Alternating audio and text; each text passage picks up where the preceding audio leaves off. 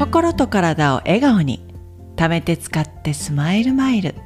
こんにちはかよです。今日はプラスチックとの付き合い方を考えてみる。というテーマでお送りしていきたいと思います。私たちの生活の中にはたくさんのプラスチック製品が溢れていますよね。その種類はなんと100種類以上にも及ぶと言われています。で、プラスチックはやはり便利なので、様々なものに使われていますが、体への影響をこう深く考えて使っている方というのは少ないんじゃないかなと思います。今日はこのエピソードを通じて少しでもプラスチックに対して考え方を見直してあなたの生活の中から少しずつでもいいので使う量を減らしていっていただけたらなと思っています。まずこのよく使われているプラスチックの中で、えマイクロプラスチックっていうのがあるんですよ。これは5ミリ以下の大きさのものを言うんですけど、ものすごくやはりもう破片みたいにもうすごく細かくなって海とかにねやはり流れ込んでいくんですね海の中に溢れ出ることで、えー、そのプラスチックが海の中の有害物質を吸着してそれをこうプランクトンが食べでそのプランクトンを小魚が食べさらに大きい魚がその小魚を食べることでその私たちが便利さゆえに使っているそのプラスチックを結局は海の中にいる生き物が食べてそれを私たちが食べているっていうことになるんですね。もうこれはもう食物連鎖ですよ。このプラスチックっていうのはもう人間が体内で摂取するのを前提にしている物質ではないのでもう極力摂取を控えた方がいいんですね。まあ食べて体の中に入るのもそうですけどそのプラスチックが燃えたり、することで空気中にもそういった化学物質っていうのは入っているんですよ。で私たちはそれを呼吸で、えー、体の中に取り込みますよね。そのプラスチックを様々な形で体の中に、えー、取り込んでいると思ったらもう恐ろしくないですか？このプラスチックをね、えー、生活の中から完璧に排除するのは難しいので、え私が日々心がけているプラスチックをなるべく摂取しないようにしているコツを今日は3つご紹介したいと思います。1番目はペットボトルに入った飲み物や調味料をなるべく、えー、飲まない使わないようにしているということです。飲み物はもうペットボトルをなるべく買わないようにしています。もし買ったとしてもなるべく早くね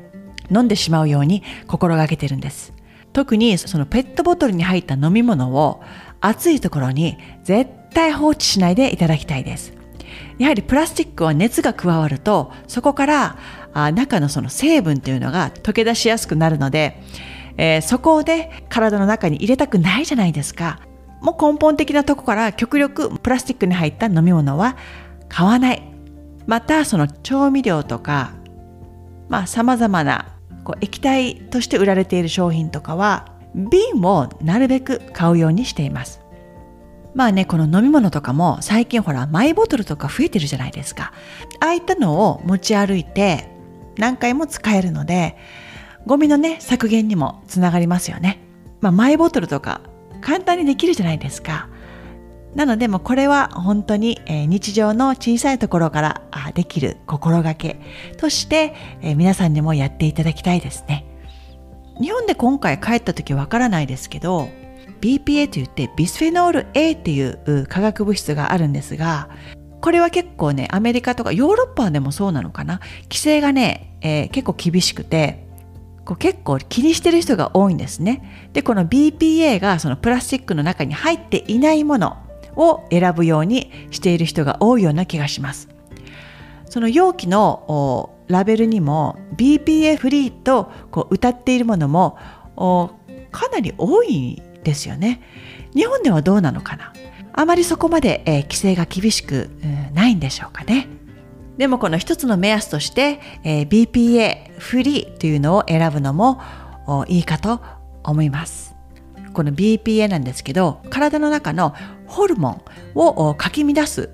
物質とも言われていて因果関係は認められていないと書いているものもありますけどそういったその BPA とか他のプラスチックを取り込むことでね何らかのそのホルモンに関係する病気とか神経または心疾患とか様々な病気につながる可能性もあるんですよ。2つ目に気をつけてることは、え、サランラップ。そのサランラップも、まあ、BPA フリーと書いてあるものも多いですけどこのラップをねまあ食べ物を保存する分には使って全然いいと思うんですけど私はこれを電子レンジで温めることをほとんどしてないですね。その食べ物を温めたり、え、するときは、え、私の家ではコスコで買ったんですけどシリコンシートって言って、え、3枚ぐらい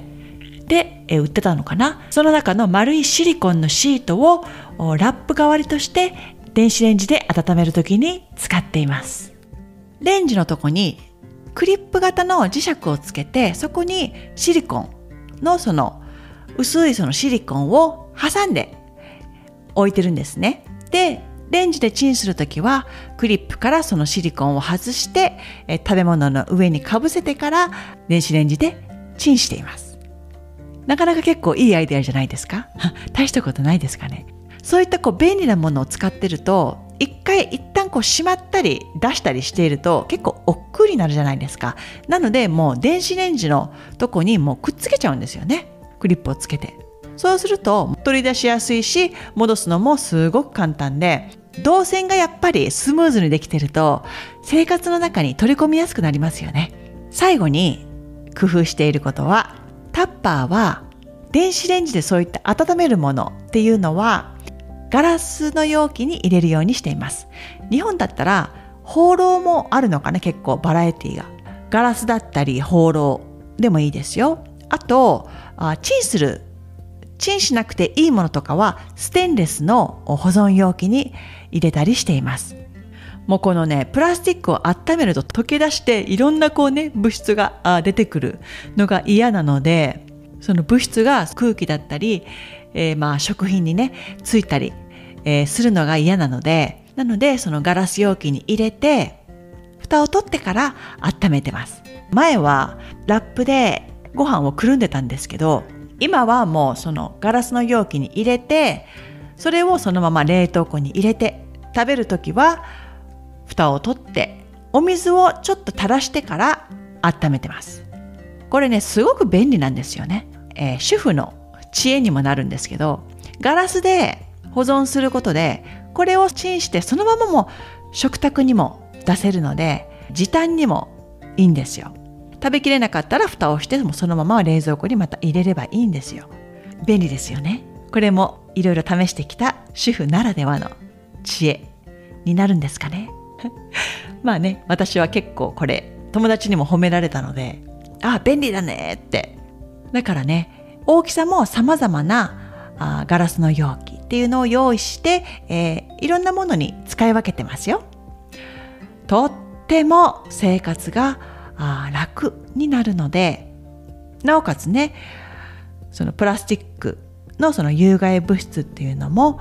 極力減らせるのであなたの食卓にも